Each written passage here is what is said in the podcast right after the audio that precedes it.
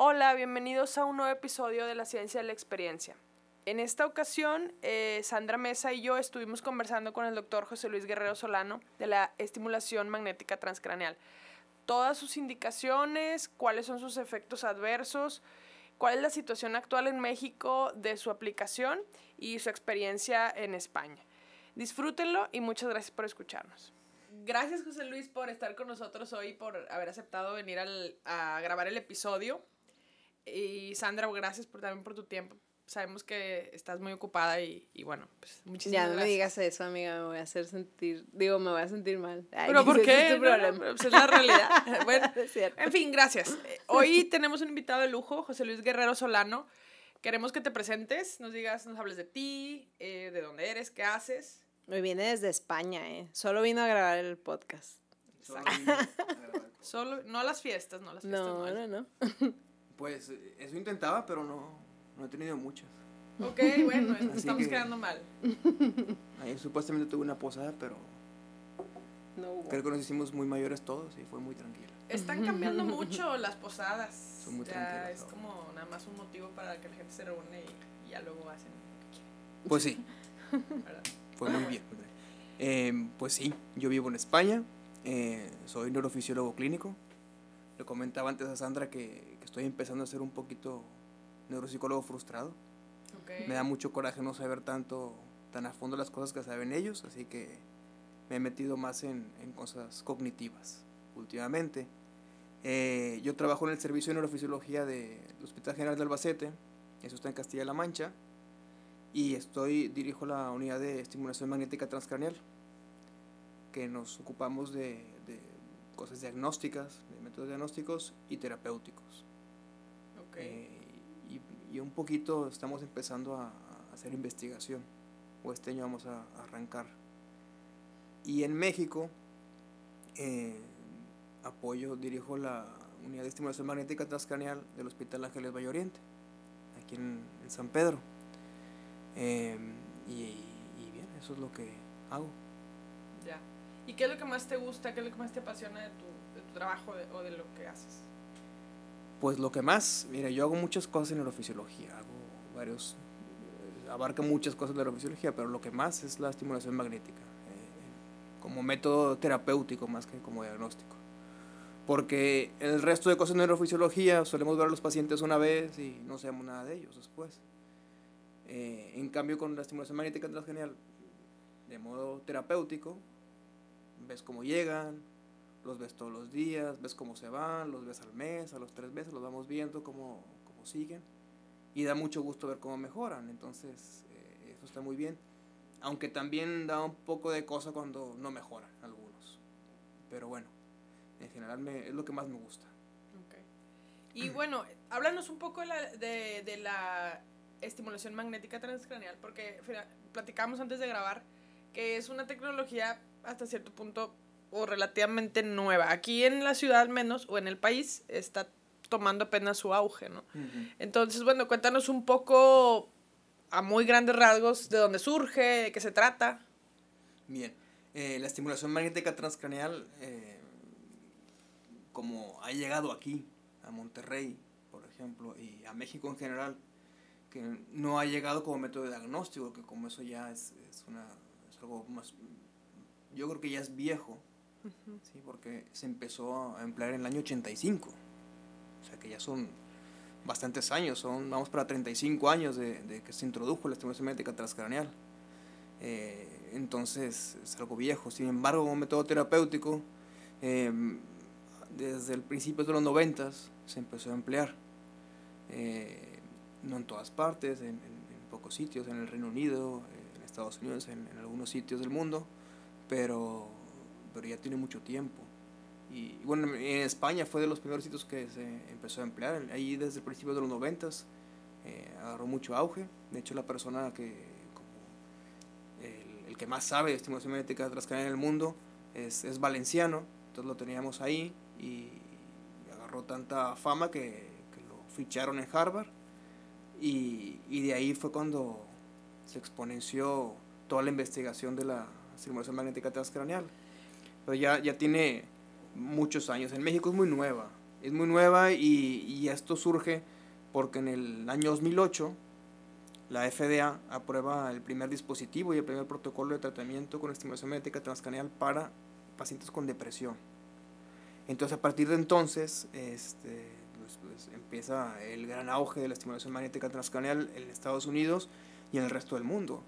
Eso fue en el 2008 en Estados Unidos y aquí en el 2009 eh, se adquiere el primer equipo de estimulación magnética transcranial en la Ciudad de México, eh, unos psiquiatras, un grupo de psiquiatras y el doctor Edilberto Peña y el doctor Aldo Suárez y lo adquieren y lo empiezan a, a manejar y son los únicos hasta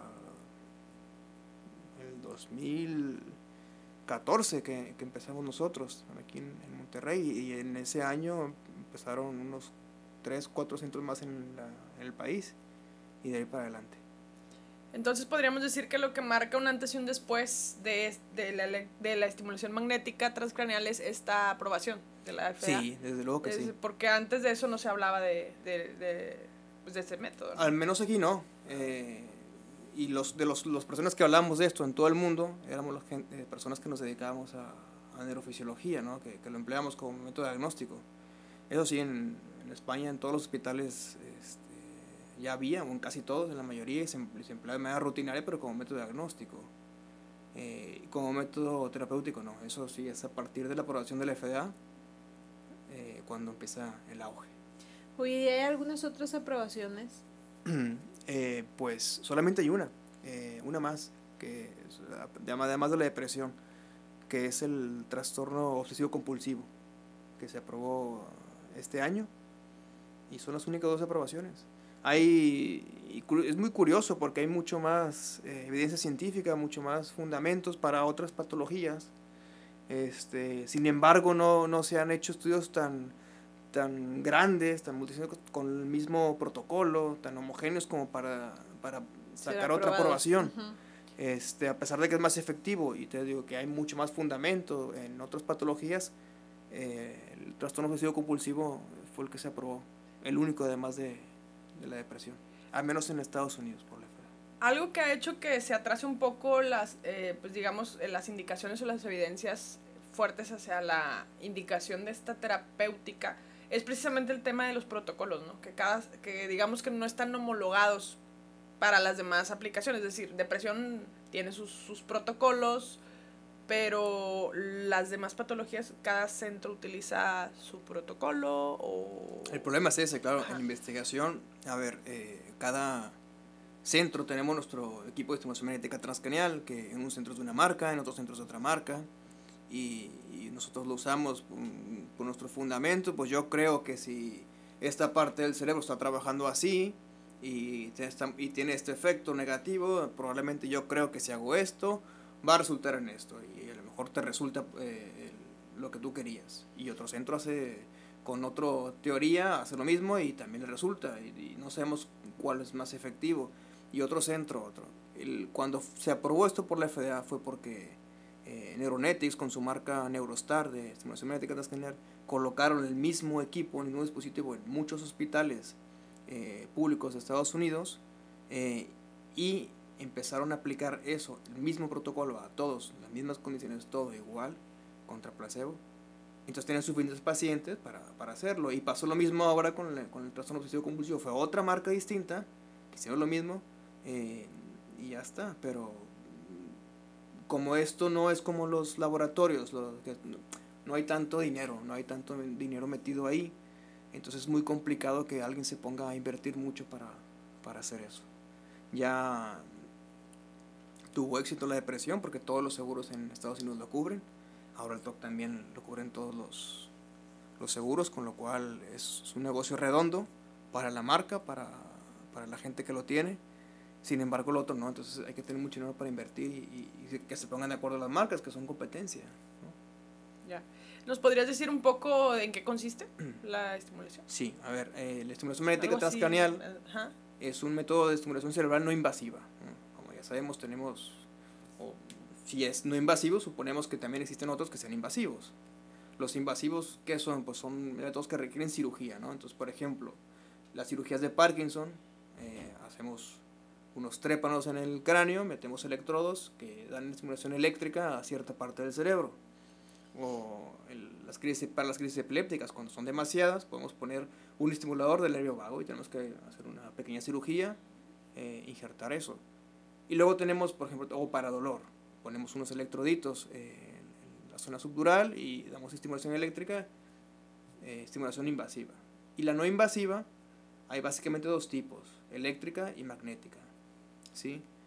Eh, la estimulación magnética transcranial lo que hace es que a través de, un equipo que es capaz de generar mucha, mucha electricidad, mucha, mucha, tiene mucha energía, eh, es necesario para cada estímulo que damos más de 5.000 amperios. Entonces eso es muchísimo. Entonces lo pasa por, por a través de un alambre de cobre, igual que una resonancia magnética, eh, va al campo eléctrico, esa, esa, energía eléctrica, y da vueltas sobre una bobina. Entonces, al dar vueltas sobre una bobina, cambia eh, la velocidad y, y la duración de, eso. Entonces, convierte ese campo eléctrico en un campo magnético, pero de mucha potencia. Es más o menos igual de las bobinas que usamos para, eh, para terapia. Eh, es, es en torno a un Tesla cada campo magnético que estamos lanzando y las resonancias que hay aquí eh, tornan entre el medio Tesla y el 1.5 Teslas, pues entonces, más o menos como la resonancia magnética, igual, sin embargo, es mucho más focal. Entonces lo hacemos muy focal, son bobinas mucho más pequeñas, entonces concentran toda esa energía en un punto muy pequeño que es capaz de atravesar la piel, de atravesar el cuero cabelludo, eh, de atravesar el cráneo eh, y llegar a, a nivel de interneuronas. A nivel de interneuronas, eh, ese campo magnético que llega ya con cierta atenuación, lo que hace es inducir un campo eléctrico en esas neuronas. Al inducir el campo eléctrico, esas neuronas se activan. ¿sí? Entonces depende del protocolo que estemos usando, nosotros podemos aumentar su excitabilidad su excitabilidad o disminuirla. Entonces podemos ponerlas que trabajen menos o que trabajen más. Eh, ¿Y eso en qué nos basamos? Pues depende de los, síntomas del, del, paciente, depende de la enfermedad, ¿no? Eh, y eso porque depende, nosotros lo que hacemos es inducir esa, esa actividad o, eh, mayor o menor en ese grupo de neuronas para que después a su vez en la red neuronal en la que participa repercuta y también cambie. Entonces tengamos otros cambios que nos favorezcan. Porque de nada nos sirve solamente inducir cambios en un grupo de neuronas, sino eh, inducimos cambios en una red. Entonces nosotros lo que queremos hacer es inducir plasticidad en una red neuronal, en una red cerebral. Entonces, es lo que intentamos hacer a base de, de estimulación magnética. Ya. Y bueno, ¿qué tipo de pacientes deprimidos, por ejemplo? ¿Depresiones resistentes, depresiones crónicas o como pues un mira, paciente que ya tiene sí. un tratamiento y ya no ha respondido? Cuando salió la aprobación de la FDA, que fue ya hace casi 12 años, en mayo se cumplen 12 años, eh, salió después de un estudio que empezaron a comparar, primero agarraron eh, pacientes que comparaban, eh, que iban por el cuarto intento terapéutico eh, de, fármaco para la depresión. Entonces eran pacientes fármaco muy resistentes. ¿no? esos pacientes, con, con estudios que ya tenían hechos, tenían el menos del 9% de probabilidades de alcanzar remisión eh, de la depresión. Con lo cual, a esos pacientes que llevan por el cuarto intento, como mínimo, probablemente llevan por el quinto o sexto, muchos, los compararon contra la estimulación magnética transcraneal. Entonces se dieron cuenta que la estimulación magnética transcraneal, la efectividad que tenía eh, contra el, un poco menos del 9%, era entre el 34 y 40%, depende de, del hospital que, en que se hubiera hecho el estudio. Entonces, cuatro veces más efectivo en esos pacientes. Ahora ha cambiado, entonces ahora sabemos que no nos vamos a esperar hasta eso, ¿no? Entonces eso lo, lo sacaron para pacientes farmacoresistentes. ¿Cuándo consideramos que un paciente es resistente? Simplemente cuando haya, después de haber intentado una, una primera línea de terapéutica con un fármaco o cuando el paciente sea intolerante a los efectos. No, no tolera el, porque no le gusta, porque se marea, porque le duele la cabeza. Eh, entonces a, a, partir de ahí ya nos pasamos a la estimulación magnética transcranial. Pero también tiene efectos secundarios. Eh, no, prácticamente no tiene, prácticamente son, son nulos, son casi nulos, podríamos decirlo. Tiene los, el efecto secundario serio que tiene, eh, que es el de producir crisis convulsivas, es muy, muy, muy raro, sumamente raro. Y cuando nos vamos, eh, raro me, me, refiero a menos de uno por cada eh, 100.000 sesiones. ¿Y qué se siente? En pacientes con depresión es la verdad que es molesto, es molesto, entre más joven el paciente un poquito más molesto. ¿Se ¿Por quejan? qué? Eh, sí, sí, es, es molesto y puede causar dolor. Porque el sitio donde nosotros eh, estimulamos, justo debajo donde colocamos la bobina, pasa una rama importante del nervio trigémino y el nervio trigémino lleva sensibilidad. Entonces dentro de la sensibilidad que lleva es dolor. Entonces al, eh, el campo magnético lo que hace es inducir electricidad en todo lo que pueda eh, ser un buen medio conductor. Un buen medio conductor es cualquier nervio. Entonces el nervio se activa. ¿sí? Se activa el nervio y luego atraviesa la piel, o sea, atraviesa, atraviesa el resto del cráneo y luego llegan las neuronas. Pero antes ya, ya estimula el nervio trigémino. Entonces cuando lo estimula, cae, pues te causa el, el dolor. También estimula una rama del nervio facial, entonces el músculo frontal y se, se activa y, y se te contrae la, la frente, pero, pero es molesto. Sin embargo, es verdad que es bastante tolerable. Es, yo no he tenido ningún solo paciente que no lo tolere. eh, y los que les molesta mucho, la primera sesión lo vamos ajustando, vamos bajando un poquito la intensidad, la frecuencia. Y para la tercera sesión ya vamos a, como tiene que ser y lo suelen tolerar todos. Eso, de todas maneras, es como si nos vamos al protocolo que, que nos dicta la FDA. Sin embargo, ahora ya han pasado, ya te digo, casi eh, 12 años. 12 años desde la aprobación, con lo cual ya hay muchos estudios, muchos metaanálisis y sabemos eh, también que hay otros protocolos para depresión también que son igual de efectivos. Entonces, y que son menos molestos, que prácticamente no, no causan ninguna molestia, ningún dolor. Entonces tenemos esa alternativa. Si el paciente no lo tolera, aunque nosotros vayamos gradualmente subiendo poco a poco hasta llegar a como tiene que ser, nos podemos ir a otro protocolo que no molesta y que sabemos que es igual de efectivo. Y además lo podemos hacer en México porque desgraciadamente las compañías de seguros no cubren. Sí, en Estados Unidos, como lo van a cubrir, tienen que ah, eh, Apegarse al apegarse al protocolo. protocolo porque se los van a pagar. Si se salen de ahí, no se los pagan. Pero aquí no tenemos ese problema. Tenemos un problema más feo, que no lo van a cubrir, Claro. hagamos lo que hagamos, pero, pero bueno, eh, es, es bastante... Ninguna compañía tolerable. lo cubre. Eh, las compañías de seguros en México no cubren patologías psiquiátricas, tengo entendido. No, no las cubren. Eh, tampoco creo que cubren, o alguna cubre, creo que alguna cubre de su, patología de sueño, pero es hay muchas cosas que no cubren. Pero patología neurológica. Patología neurológica sí. Este, sin embargo, estimulación magnética transcranial, eh, yo he tenido algún paciente que le han, que le han Reembolsado. reembolsado. Eh, no recuerdo qué seguro era, pero, pero la mayoría, como es algo tan nuevo, tan novedoso, y, y, pues, no lo tienen en su carta de, en su cartera de, de servicios. Digo, eventualmente, digo, un comentario así extra. Eventualmente tendría que cambiar ahorita el boom de, la, de los trastornos emocionales, esta cuestión de la salud mental, pues está cobrando mucho peso, ¿no? Ya se hizo una, una norma, una ley para los empleadores para cuidar la salud mental de sus empleados, entonces tal vez en algunos años podremos, podremos ver que cambie, quién sabe. Pues no tiene sentido que, que no los cubran, pero bueno. Sí, claro. Porque es biología pura. Tal vez la, la presión que se voy a- se- la presión mediática o eventualmente eh, es decir, la presión mediática eventualmente pueda cambiar esto, ¿no? No, es que ha- habla muy mal de México que no se cubran los trastornos psiquiátricos, los cognitivos también, eh, porque nos está diciendo que somos como un pueblo de chamanes. Como que si tienes Sí. un problema de, de- de los pulmones, eso sí es enfermedad. Si hay células ahí. Si tienes un problema de riñones, también. Sí. De- del estómago, también. Gastritis, eso sí existe. Pero de cerebro. Ahora, ¿te deprimes? No. Eso es espiritual. Porque no hay células que se encarguen de eso. O sea, no, no tiene ningún sentido. Es muy, como Sí, es muy arcaico. Es, es algo muy, muy raro. Pero bueno, digo, yo sé que no es así, pero al tener ese comportamiento, dan ese mensaje al mundo. Claro. Digo, bueno, es, es, es como yo lo percibo yo. Sí. No, no, no tiene ningún sentido. y Las esperan. buenas, al final son células Si tú te enfermas del riñón, Sí, tú sí. le puedes decir al riñón, cúrate, cúrate. Sí, no se eso. cura solo. Esperan que se cure uno con autoinstrucciones. Claro, entonces, y- y, a las neuronas no se les puede decir igual, son células también.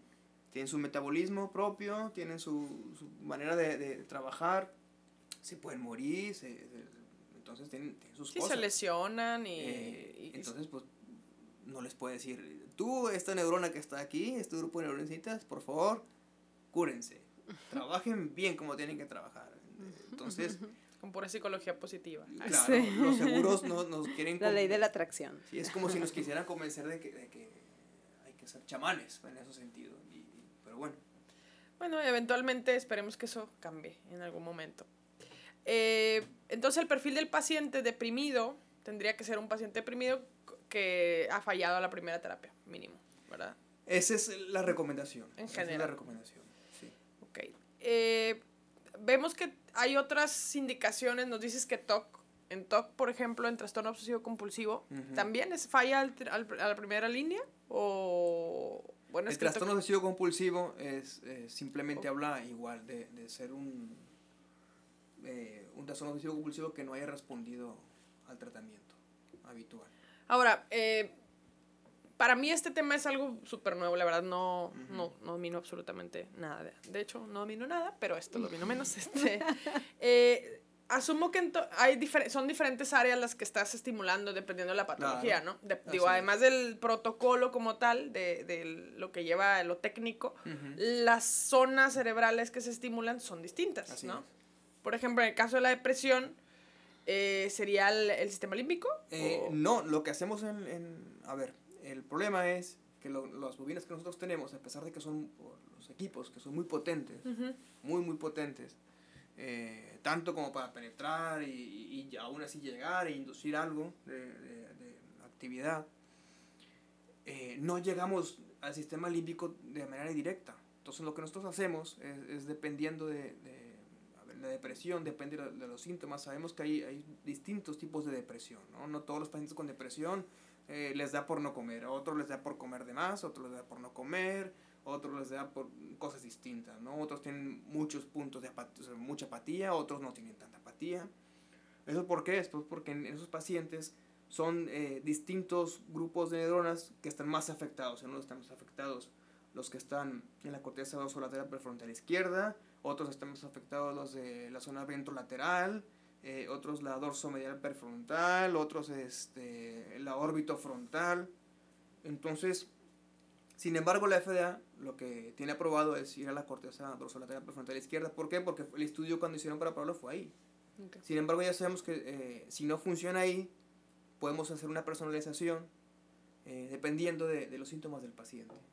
Entonces, eh, y además, cuando nosotros estimulamos eh, en, en esas zonas, sabemos que podemos, nosotros, porque nosotros lo que, acuérdate lo que dije antes, nosotros no vamos y estimulamos unas neuronas y hacemos plasticidad en unas neuronas, no, en una red. En una red. Entonces, en la red que está fallando en la depresión, que incluye el sistema límbico, también incluye la corteza prefrontal. Entonces, al estimular la corteza prefrontal, al activarla o, o inhibirla, estamos además haciendo lo mismo en toda su red. ¿sí? Entonces, si nosotros influimos eh, sobre la corteza prefrontal, también estamos haciendo cambios en la, en la corteza límbica. ¿sí? Entonces, nosotros sí hacemos cambios en la corteza límbica y en otras zonas más profundas. Sin embargo, no es de manera directa. Pero lo que queremos, ya te digo, es, es hacer un cambios en, en la red entera. De nada nos, sir- nos serviría si nosotros vamos directamente a la corteza límbica, damos estimulación, pero luego no en la, en la red, porque entonces el paciente estaría igual. De hecho, ya eh, se han intentado y hay muchas publicaciones, cirugías, ¿sí? estimulación cerebral invasiva, colocando electrodos de estimulación eléctrica sobre eh, zonas de la corteza límbica y los pacientes no mejoran.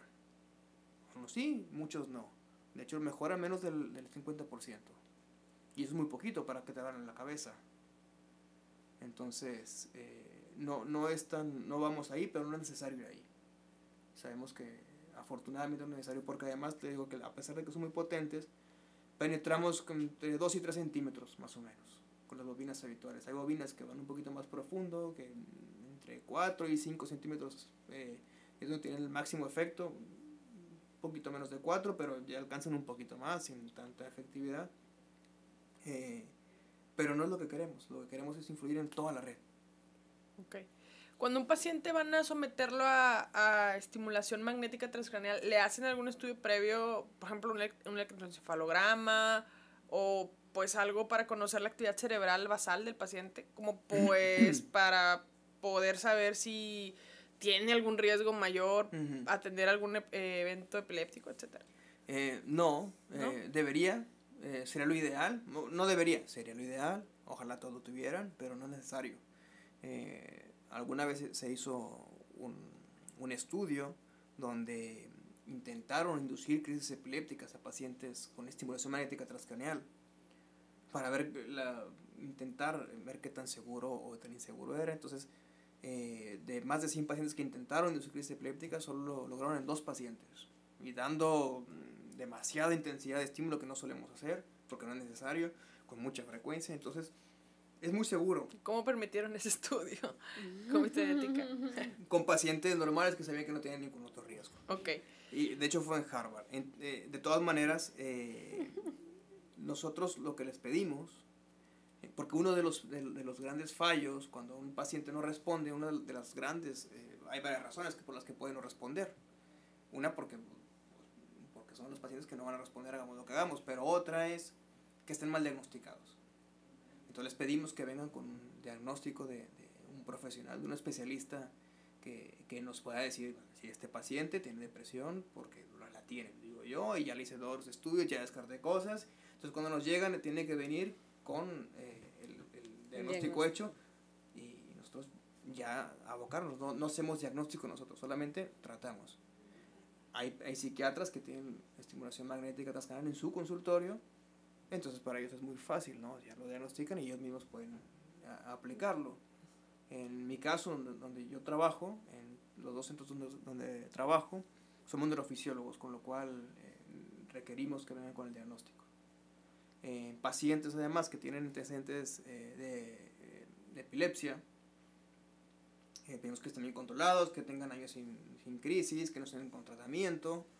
Eh, te preguntamos qué tipo de crisis eran, estamos- intentamos estar seguros. Cuando no están seguros, pues entonces sí les pedimos el electroencefalograma, que, que nos vengan con un, eh, un informe de su neurólogo.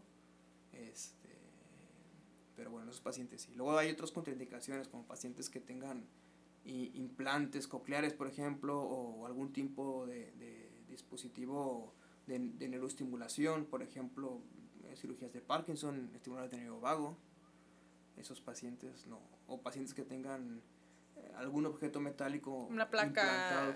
Por ejemplo, pacientes que tienen placas de titanio por algún no, tema. no, ¿Esos salvo eso, los de titanio, el, el titanio afortunadamente no se calienta, no se mueve, entonces, salvo el titanio, el que titanio no es de un- una condición, lo demás sí este, lo, lo descartamos. Por ejemplo, también hay pacientes que tienen eh, válvulas de derivación eh, ventricular y ahora hay unas, las nuevas son, eh, las mueven, son sensibles a, a imán. Mm. Entonces esas no, esas no. Probablemente eh, como estaremos lejos de ahí, si estamos en una zona lejana a donde esté eh, colocada, eh, se podría hacer y no haber, haber ningún problema, muy probablemente, pero esos no. Porque tenemos que, a pesar de que todas las contraindicaciones ahora son relativas, podemos personalizar, eso no, no- nos- lo- lo preferimos descartarlos. Ok, porque sí hay mucha, de repente hay mucho miedo de los usuarios o los prospectos a los efectos adversos, ¿verdad? Pero ya nos estás diciendo que el porcentaje es muy bajo, ¿no? Es, es que ridículo. es Por ese ridículo. lado no hay ninguna... Ah, Es ridículo cuando nos vamos con los, con los protocolos de seguridad y cuando lo hacemos de la mejor manera que se pueda hacer. Sin embargo, eh, es cierto que yo trabajo y siempre he trabajado eh, en laboratorios de neurofisiología, que tenemos métodos de, de estimar la, la intensidad de estímulo necesaria para activar neuronas, para influir en ellas, eh, muy, muy exactos. Entonces, eh, no sobreestimamos. Y lo- pero sin embargo, el método que aprobó la FDA eh, lo hacen con un método visual. Entonces, no, es, eso es muy subjetivo y depende mucho. o sea, lo que hacen es que estimulas la corteza motora de la mano, pero para mapearla es muy complicado, tienes que tener un equipo de, de electromografía, de neurofisiología, entonces si no lo tienes, puede que no estés ahí y estás dando eh, estimulación de más porque no estás bien colocado. Y si el paciente encima ya es mayor y tiene alguna atrofia o tiene síndrome de túnel del carpo o cubital o radial y, y no ves la contracción en la mano, pues probablemente estás dando estimulación de bastante más. Y todos los casos que he reportado de crisis epilépticas eh, han sido con el método visual eh, y, y algunos en pacientes y, y, también tiene que, mucho que ver cómo va el paciente, si el paciente va sin dormir, si tuvo un cambio de dosis, porque también eh, probablemente estás dando mucho más estimulación de lo que necesitas en ese momento, porque la excitabilidad cortical, lo que tú necesitas es varía a lo largo del día.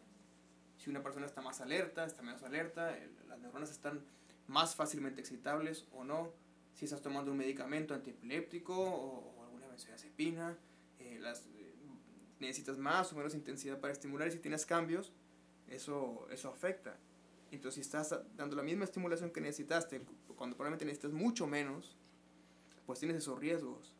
Entonces, eh, los riesgos están ahí. Eh, sin embargo, es muy raro. Cuando uno trabaja de manera muy fina, es, es prácticamente imposible que tengas unos efectos. Sin embargo, los efectos más comunes que son imposibles de evitar, por ejemplo, a mí nunca me ha pasado porque yo me esmero mucho que no me pasen explicando mil veces al paciente. Es los síncopes, ¿no? Los pacientes se desmayan de perder el conocimiento cuando les explicas que es algo de mucha intensidad, que pueden tener una crisis convulsiva y escuchan, aunque no les estén dando la estimulación, escuchan el ruido de, del clic que, que, hace y se desmayan de la impresión. Suele suceder una sola vez, cuando, cuando a mí nunca me ha pasado, eh, a compañeros les, les, ha pasado, solo es la, primera sesión y ya les explicas y cuando se ha comparado es, es, igual que el placebo. Los mismos pacientes que les dan placebo son los mismos que se, la misma cantidad que, que presentan este, este problema. Lo otro que les decía, el otro efecto colateral mucho más común, pues es la molestia. La cefalea o... Y la cefalea que queda, pero la cefalea es, es, se autolimita, es mientras estás estimulando, dura unos cuantos minutos más y ya. Hay uno que es muy común, que es la fatiga. Causa un poquito de fatiga. ¿Desorientación? Mientras, no, eso no. ¿No? Eso ¿Confusión? No. Nada de eso, no, no. ¿Pesadez? Un poquito de fatiga, te digo. Algunos te lo escriben como pesadez, otros tienen más sueño, que me están más relajados. Me estoy proyectando. okay. no, no de hoy, digo, la, aquella vez que fui a tu consultorio, sí sentía un poco de, pues, no sé, confusión, pesadez. Sí, están, como... se sienten los pacientes. Y, es personalizado. No sabemos exactamente ¿no? por qué, pero, pero todos están como más tranquilos.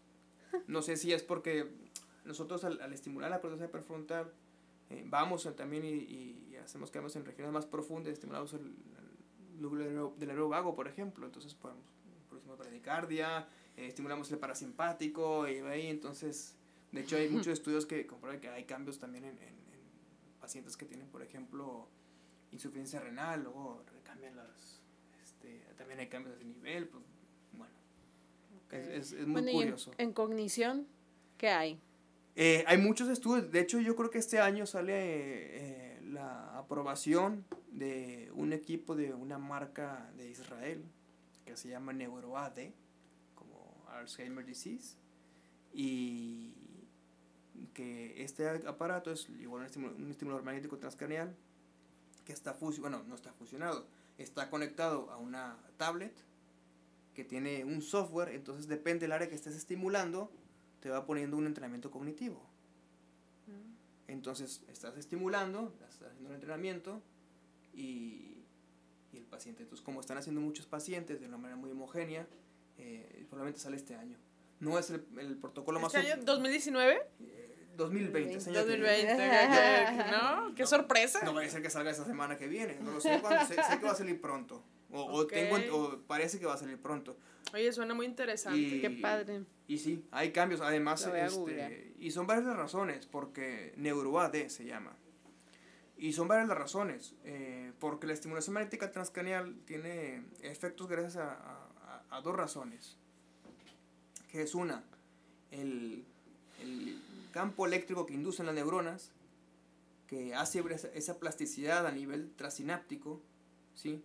Eso es por un lado, que hace que, que todo el tiempo eh, liberen más neurotransmisores y tengan más receptores, o al contrario, que liberen menos neurotransmisores y que tengan menos receptores, para en la neurona postsináptica, menos receptores. Entonces, eh, eso es por un lado, pero por otro lado, la exposición a campos magnéticos de las propias neuronas hace que haya cambios en su aparato genético, estimula además el factor neurotrófico derivado del cerebro, hace que las células madre que tenemos en la zona subventricular migren y, hay, y, tenemos neurogénesis. Hay evidencia que causa neurogénesis.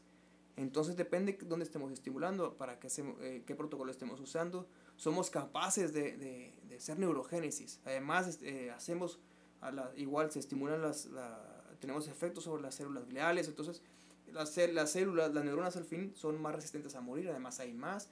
Eh, tenemos mucho más densidad eh, sináptica, entonces eh, es, hay muchos cambios, entonces en muchas, no es, no es, para todo, pero en muchas patologías, por esas dos grandes razones, tenemos efectos, porque luego también tenemos otro tipo de estimulación, como la estimulación eléctrica, y eso solamente tiene efectos por las razones eléctricas, y este tiene por las dos cosas distintas.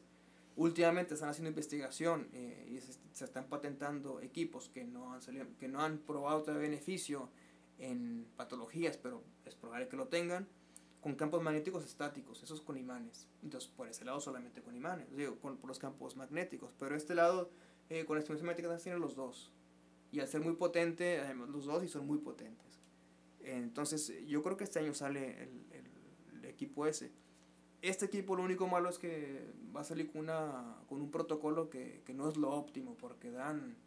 Eh, lo, lo, que nosotros hacemos es dar es crear un aprendizaje, ¿no? La neuroplasticidad es aprendizaje. Entonces, son, para eso requiere eh, repetir, repetir, repetir lo mismo, lo mismo, lo mismo, lo mismo. ¿Cómo? Pues haciéndolo muchos días seguidos, seguidos, seguidos, todos los días. Entonces, el, por ejemplo, el protocolo aprobado por la FDA son de 4 a 6 semanas de tratamiento. ¿Sí? El de depresión es el que está. Ah. Si son menos de cuatro semanas, pues entonces ya no lo cubre el seguro. Tiene que ser mínimo cuatro. Se tiene que comprometer el paciente. Claro. De todas maneras sabemos, en México como no lo cubre nadie, que a partir de las dos semanas, la mejoría que tengamos ya causamos plasticidad cerebral. Dos semanas ya es suficiente para los cambios que tengamos eh, se mantengan después de eso. Y no solo eso, como te decía, como tenemos cambios eh, eh, luego de de neurogénesis eh, y que van creciendo todas las dendritas y luego más sinapsis, eh, pues el paciente luego va a seguir mejorando después de. Entonces tenemos los efectos online, que es mientras está en la estimulación magnética, y los, los efectos offline, ¿sí? que es después con toda esa red acaba de madurar. Entonces tenemos más efectos eh, en, el, en el after del tratamiento cuando termina. Y ¿Se vuelve a repetir? O sea, por ejemplo, hablando en depresión, en TOC, que son las indicaciones que son, digamos, absolutamente En TOC todavía no estamos tan seguros, porque es, es, muy nuevo lo de TOC, pero en depresión que tenemos mucha experiencia, eh, eh, las recomendaciones que, que, existen actualmente es, y, y, sabemos, por ejemplo, que lo ideal es que sea un tratamiento una sola vez en la vida y ya está, porque lo que nosotros creamos se llama potenciación a largo plazo de esa red. Okay. Eh, a largo plazo es que es plasticidad, ¿no? Se va a quedar así. ¿Cuál es el problema? Que nosotros nacemos sin depresión y en algún momento estamos deprimidos. Entonces lo que nosotros hacemos es restaurar eso, eh, llevarlo a un nivel donde no haya síntomas de depresión, pero el paciente después puede tener otra vez una plasticidad aberrante y volver a caer en depresión. Entonces, eh, pero sabemos que a un año el 90% de los pacientes mantiene la respuesta ya sea remisión o mejoría. Cuando hablamos de mejoría es el 50% de mejoría. Si es menos del 50% ya hablamos que no hay respuesta. Y estamos hablando que el paciente ya no tiene fármaco. No, no. Lo ideal, cuando se aprobó, se aprobó en pacientes que eran, estaban sin fármaco. Pero sabemos además que la estimulación magnética transcranial tiene efectos aditivos y de potenciación de fármacos. Con lo cual se puede hacer como un aditivo del fármaco o como una potenciación del fármaco. Entonces, eh, la indicación es que si el paciente empieza la terapia y tiene tratamiento farmacológico, no quitarlo y no bajar dosis por no hacer cambios. Y si va a hacer cambios, que avise, porque tenemos que volver a medir todo por lo de seguridad. Aun, y es el mejor momento de hacerlo porque estamos más o menos protegidos con eso. Y es, al final lo que queremos es lograr una remisión, pero que el paciente esté sin fármaco. ¿no? Entonces, bueno, es el mejor momento de hacerlo, siempre y cuando se haga bien. Em, Un poco como en los protocolos que llevamos, ¿no? si hay algún otro tratamiento que sea estable después de mm. X tiempo. Sí, que, y, o, la otra cosa es, es que dejen el tratamiento antes de... Eh, otra cosa, después del año, sabemos que, que los, el 10% de pacientes que recaen después del año, o más bien al año el 90% lo mantienen. De los que recaen o los que empiezan a empeorar un poquito, la recomendación es volver a la estimulación magnética transcranial, no el ciclo, el ciclo completo, dos o tres sesiones o cuatro, los que sean necesarias para volver a lograr la remisión, que suelen ser muy poquitas. O si recayó por completo, toda la terapia entera otra vez. Y, de, y esos, esos pacientes, ese grupo de pacientes, el 88% va a volver a responder, que son bastante. Entonces, pues este, pero los pacientes, cuando ya sabemos de los que recayeron, también la recomendación ahora es dar terapias de mantenimiento. Lo que nos hemos puesto de acuerdo es cómo son las terapias de mantenimiento. Ni cuántas, ni de qué Exactamente, si son dos veces a la semana, por no sé cuántos meses, una vez a la semana, no nos hemos puesto mucho de acuerdo, pero, eh, pero sí, pacientes que el psiquiatra, el psicólogo, su neurólogo piensa que puede recaer, o que seguro que va a recaer, ya estuvo una estimulación una vez, eh, respondió, pero ya recayó, mejor a ese, cuando vuelva a salir, darle mantenimiento, mantenimiento, mantenimiento. ¿Cuánto tiempo? No sabemos, porque no hay tanta experiencia en eso. No, no hay mucha evidencia científica. Es, es como, más como experiencia, ¿no? Eh, de, un montón de, Sí, es más empírico. Cuando nos hemos juntado, cuando nos han preguntado, pues yo hago esto, yo hago aquello y... Bueno, parece que sí funciona. ¿Cómo? No sé, pero, pero funciona. Entonces, bueno. Le, le, decía a David Saucedo el otro día, oye, esto me está explicando, ¿no? Y digo, esto me suena como a las sesiones de depilación láser. Así es. Igual. Tantas sesiones seguidas y luego de mantenimiento cada X tiempo. Es... Cada que te salga un pelito, ¿no? Sí. Salió uno. Cada que te sale una lágrima. ¿Qué podríamos decir de esta, de la estimulación magnética transcranial en pacientes con enfermedad cerebrovascular, stroke? Pues eso es lo que, en lo que más experiencia tengo probablemente. Eso es, eh, ah, sí. Eh, sí de momento, en, en, España, en mi centro, el 100% de los pacientes que veo terapéuticos son vasculares. Y se están documentando como para eh, ver la, los resultados. Eh, tenemos nuestros propios datos, pero está tan documentado que no es necesario. Este, empezamos empezando a, a regar ya más información más, de manera más seria. ¿Afásicos? En, pacientes con... Eh, afásicos no estamos viendo de momento. Estamos viendo pacientes con déficit motor. Okay. Con déficit El motor criterio sería déficit motor. En mano, es lo que estamos viendo. Lo que están haciendo ustedes, en su experiencia. Sin embargo, afásico sí, es una indicación que, que ya está recomendado desde el 2014, que, que tiene su nivel de recomendación clase B. Eh, mucho mejor si se hace con neuronavegación, porque va más exacto, el punto son sitios muy, muy pequeños pues y que están muy, muy cerquita, ¿no? Tenemos, el, la, por ejemplo, la, la, pars triangularis que está muy cerquita de, de uy, se me fue, ¿cómo se llama la otra? La pars, no recuerdo. No sé qué me estás preguntando. En el cerebro, está la pars triangularis eh, de, para las la fascias y la otra, ahora me acuerdo. Sí, tú, este, sí, ahorita, ahorita. El caso es Google se acuerda. que también. Este, Parso percularis, puede ser. Exactamente. Entonces, tenemos. Eh, para la fascia es, es, es, es, muy bueno porque probablemente. Me, yo, sinceramente, es que es lo único que funciona eh, sin necesidad de hacerlo toda la vida. Sí, me refiero. Eh, tenemos a los pacientes que, por ejemplo, por lo menos en el déficit motor eh, están con tratamiento con rehabilitación y mejoran, mejoran, mejoran y cuando la dejan, caen otra vez. Y esto es, es, es, muy agradable porque el paciente no quiere hacer nada, que muchos no quieren hacer nada, no quieren hacer nada, van ahí y mejoran sin hacer ejercicio, sin hacer nada. Porque estamos yendo al cerebro directamente, ¿no? ¿No baja de peso sin hacer nada? Y, y eso, claro, pues, pues, de hecho sí, yo, una de las líneas de, ya se lo investigación antes. es, es, es con, con adicciones. Y, y, en una que en la que estoy investigando es con, con adicciones a, a, los alimentos, que de hecho ya tú ya lo sabes que, estoy investigando en eso. Y, y salió un estudio hace poquito con, con, de una compañía, de una marca que se llama Brainsway, con estimuladores magnéticos mm. pero profundos, y, y, bajaron de peso los pacientes, este, que salió este año. Ahorita nos apuntamos. Salió este año, fíjate. ¿Cómo no?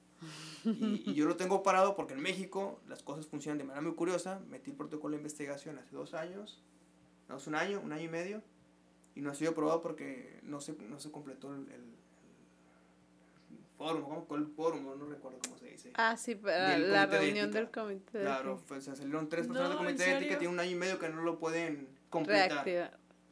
Entonces, como no se completa... Cambia de comité. Pues Cambia de comité. Eh, Tenemos uno muy bueno. Pero como no estoy aquí viviendo, digo, pues el día que tengo, pues eh, estoy ahí y, y, bueno. Y yo... Eso lo arreglamos ahorita. A, completar y bueno, está. Y un año y medio después, nada, que hace una publicación que ya los enflacaron a los gordos. Con lo mismo que había hecho. Con tu idea. Pues, pero sí es posible. Las, las adicciones de, de, de, cualquier tipo es posible influir porque son vías dopaminérgicas que, que los, sobre las que tenemos efecto uno de los neurotransmisores sobre el que más tenemos efecto, el que más tenemos efecto es sobre la dopamina. Entonces podemos restaurar esas vías dopaminérgicas, quitar el craving a los pacientes, eh, y no solo quitar el craving, eso, restaurarlos, que funcionen de manera normal, que es normal, sin adicción. Entonces que el paciente Yo tengo muchos clientes de esos, ya le dije. Que el paciente después pueda volver a caer la adicción, claro que sí, igual, nacemos sin adicción, vamos haciendo hábitos que nos vuelven adictos y no, puede volver a ser adicto, pero las quitamos. Luego ya es problema, digo, si, si vuelven a caer o no. Sí, bueno, tiene que tener todo, o sea, el manejo interdisciplinario, ¿no? Siempre, es integral Sí, porque igual en, si no... Igual en los problemas vasculares, ¿no? Tienen que, que, que, Siempre es mucho mejor si vamos de mano con los rehabilitadores. Si no vamos con ellos, es muy efectivo, es más efectivo que la rehabilitación. Pero si lo vamos en conjunto con ellos, es mucho más efectivo. Yo trabajo en, en España con ellos muy de la mano eh, aunque no todos están en rehabilitación, muchos no quieren volver, porque ya son pacientes de los que tengo yo, algunos tienen 15 años o 20 con, después de su accidente cerebrovascular, así que ya están fastidiados después de tantos años de rehabilitación. Y les dicen que esto es un mes y medio de tratamiento y dicen, ah, pues, pues sí, un mes y medio sí lo hago. ¿Y lo cubre la sanidad? Eh, sí, Sí, la cubre. Sí, sí. En España solamente en dos hospitales, en el Hospital de Oro Marañón y el Hospital General del Albacete, y ya. Nosotros empezamos antes, de manera, hacerlo de manera rutinaria. Antes, y ahí en Barcelona, por ejemplo, lo hacen, eh, pero no de manera rutinaria. Este, nosotros sí. Y aunque nosotros solo, solo vemos eso de momento. En enero vamos a empezar a ver pacientes psiquiátricos, pero otras indicaciones de, de neurología no, solo estamos viendo. ¿TDAH? Eh, eh, pues eso todavía está en vías de a ver qué pasa. Se está investigando mucho, pero no suficiente. No suficiente. Eh, todo lo que se haga en TDAH de momento es más empírico o experimental. Tiene su, sus razones por las que ojalá, se supone que hay mucha esperanza que funcione, pero todavía no hay tanto funda, eh, tanta base. ¿Qué, tendría que pasar para acercar más la estimulación magnética transcraneal a los mexicanos? Tú que tienes mucha experiencia. Mejorar la economía. ¿Qué tendría que pasar? ¿Qué tendría que pasar? Vaya por Dios, pues. Este, ¿qué tendría que pasar? Pues mira, tú vas a ser sincero. La estimulación, hay, hay estudios que, que hechos de costo-beneficio.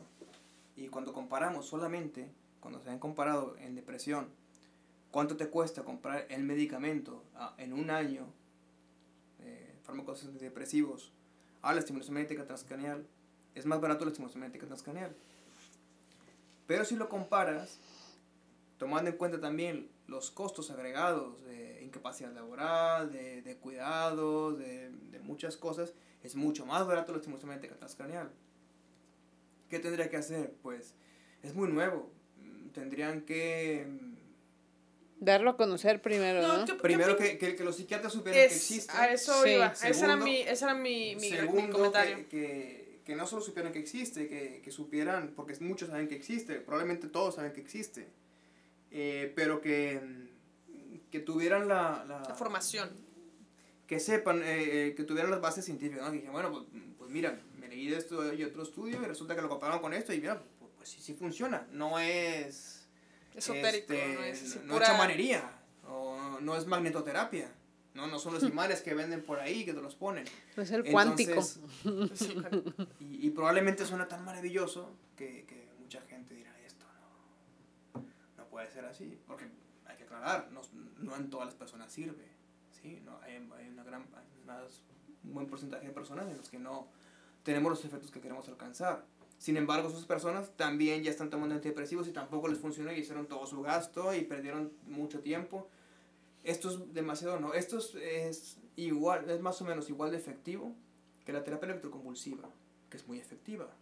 El problema de la terapia electroconvulsiva son los efectos colaterales sobre la memoria que tiene, los efectos cognitivos, ¿no? Eh, que no todos se van, luego siempre queda alguno. Es lo mismo, pero sin los efectos colaterales con lo cual está muy bien. Es ambulatorio, eh, es muy tolerable, el paciente después de eso se reincorpora a su rutina normal, antes igual, o sea, no, no tiene que interrumpir nada más que estar esa hora en el consultorio y ya. Eh, no hay ningún otro problema, entonces suena tan maravilloso que seguramente que pensarán que, que no puede ser así, y que es un engaño o algo. Entonces, el día que lo conozcan, que estén más familiarizados, que esto ya no, no sea tan novedoso, pues yo creo que es de darle tiempo. Cuestión de tiempo y la evidencia ahí está. Y las líneas ahí están también de investigación, ¿no? Y... Si esto hubiera llegado al mismo tiempo que en Estados Unidos, de con la misma cantidad de, de difusión, pues esto ya no, no sería un tema eh, a discutir tan, tan así, porque ahora mismo nosotros, hay, hay una sociedad, eh, hay una sola sociedad a nivel mundial que regula o certifica los centros de estimulación magnética transcranial, se llama la Clinical TMA Society.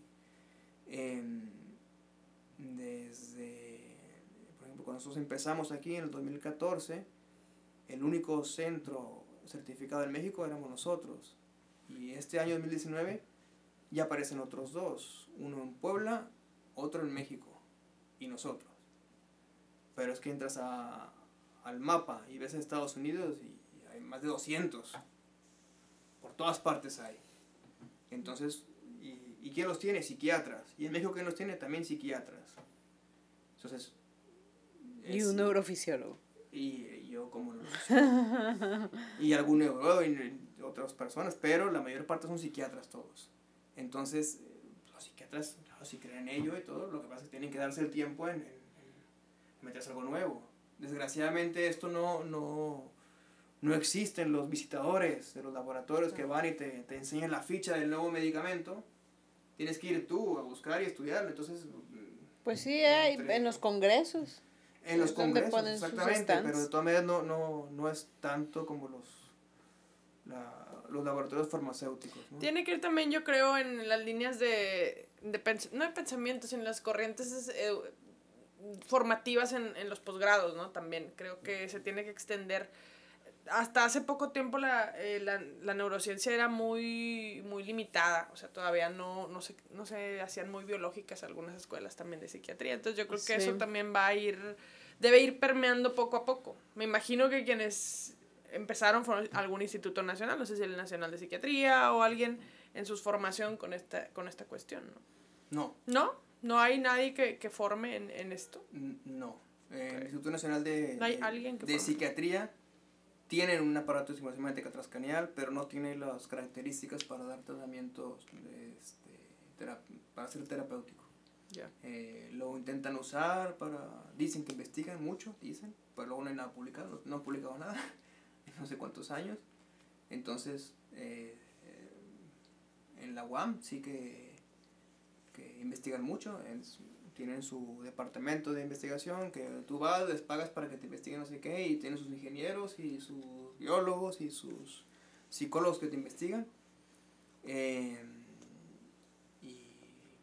y, bueno, hay gente que hace algo, pero, pero por ejemplo, en Institución Nacional de Neurología y Neurocirugía, eh, en el departamento de, hay un psiquiatra que a cargo del estimulador transcranial, sin embargo, supuestamente es para investigación, no recuerdo en qué línea, hace 10 años y tampoco ha publicado nada. O sea, no está ahí. Hay varios sitios que lo tienen así y están empolvados, sin usar, porque tampoco saben cómo usarlos. Entonces, México es problemático para eso. Es, es, muy triste venir y que encontrarte esos panoramas y, y, afortunadamente unos nos podemos ir otra vez. Claro. Pues bien. Pero bueno. Muy bien. Pues muchas gracias por compartir tu experiencia y, y bueno, no sé si quieran agregar algo. Yo quiero un estimulador, amiga, vamos a comprarlo. bueno, para Mañana, casa mejor, ¿no? Por Amazon. en Amazon. Por Amazon, ahorita lo encargamos. Hay unos. Uno chino. Hay muchos tutoriales en, en YouTube de. Se me cae el pelo. De do it yourself para hacer cosas. No lo hagan, es peligroso. cabezas quemadas y. Sí. Y, sí, los he visto, que sé. Pero sí, sí, no. Hay muchas cosas raras en internet. Okay. No, no, no lo hagan, no lo hagan. Pues ojalá. pienso que es peligroso, yo. Si tuviera ahí. Si compartiéramos consultorio, ahí estaría metida. en el estimulador. Muy divertido. Sí. Bueno, pues hay que explorarlo. Creo que para quienes tienen la necesidad de una, o sea, una depresión que no ha respondido y pues esto debe ser muy prometedor para la cuestión cognitiva y todo esto. Sí, para la cognición. Es, una, es una tecnología pues bastante prometedora que vale la pena explorar aquellos pacientes que tienen el recurso y que tienen la indicación principalmente. Sí, hay, más indicaciones que se pueden aplicar, pero... Que no se han explorado. Las más grandes, no, no, y que ya estamos, por ejemplo, eso, la depresión, eh, trastorno postraumático, también va muy bien, eh, el TOP va muy bien y está probado, la rehabilitación eh, de un déficit motor, de déficit de lenguaje después de un accidente cerebrovascular o un déficit sensitivo, de negligencia, incluso. Em, ¿Qué más? A los, esquizofrenia, los síntomas negativos de la esquizofrenia, las alucinaciones auditivas en la esquizofrenia, las visuales no, pero las auditivas sí. Em, síntomas motores del Parkinson, el freezing. Eh, y lo que hablábamos antes de lo cognitivo, el eh, deterioro cognitivo leve. Y el Alzheimer en su inicio, leve y leve moderado. Ya después ya podemos tener efectos, pero son tan mínimos que no vamos a causar ningún impacto en la vida del paciente, entonces no... Bueno, yo tuve la experiencia con varios pacientes, pero con Alzheimer, pero una en particular que recuerdo que estuvo yendo a sus sesiones de, de estimulación ya era una paciente en un GDS 5 o 6, o sea, ya bastante avanzado. Y no hablaba, ya tenía mutismo. Y cuando empezó a recibir el tratamiento, comenzó a hablar. Obviamente no de forma coherente, pero hablaba, ya decía, articulaba palabras. de repente, sí, saludaba. pero la idea sería la comunicación, ¿no? Ajá, no era coherente, pero, pero emitía palabras. Entonces, si el, las hijas, la familia se preguntaba qué tanto valía la pena el esfuerzo de llevarla, porque pues con todos los síntomas neuropsiquiátricos, el tiempo, el dinero, etcétera. Para cuando, para, ajá, cuando no estábamos logrando algo funcional. Claro, sí, eso es lo que yo voy. Pero mi pregunta aquí sería, bueno, y el tiempo que ganas en este proceso del deterioro de la naturaleza propia de la enfermedad, yo si me lo imagino una línea del tiempo, pues es como ir unos tres, cuatro pasos atrás y mantenerla, a lo mejor en el lenguaje no vemos más que esa mejoría poco funcional, pero tal vez la alejamos de usar pañal unas no sé, un año más. Sí, el problema ah, es, es, es que es lo que merezca la pena para la familia, ¿no? Si, si yo les digo, si te seguro, si te sobra dinero, te sobra. Dice, a mí no me importa gastarme y tengo el tiempo del mundo y el dinero del mundo, pues, adelante. Pero contamos que los seguros no lo van a cubrir.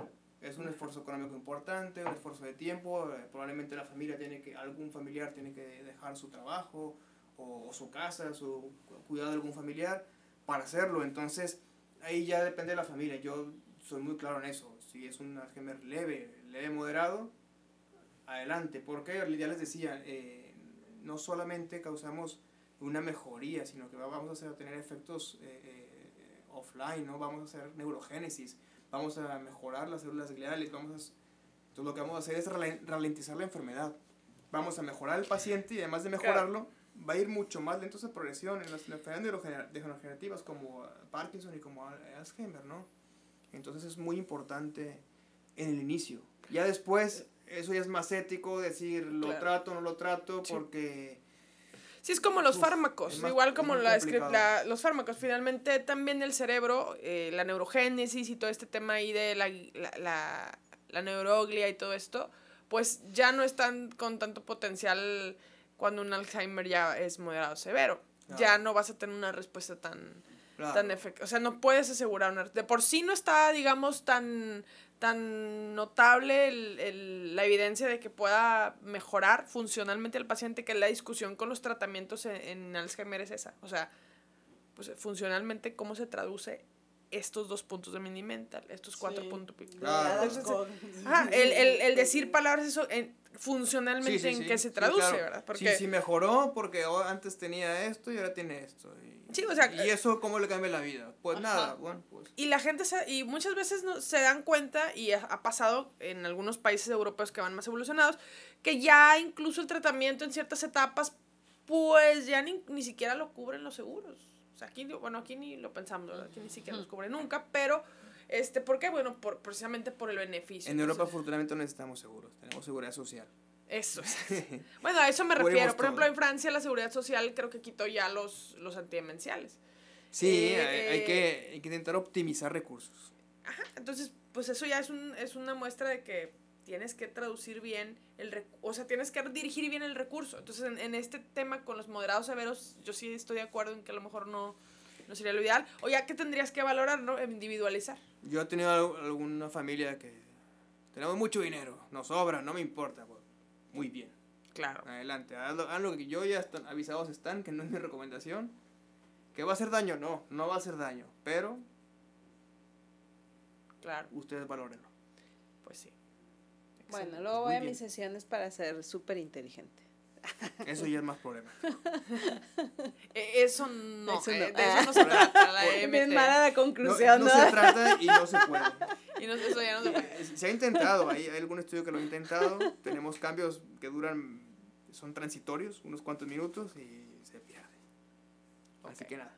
No, bueno. Por ahí no. Ni modo.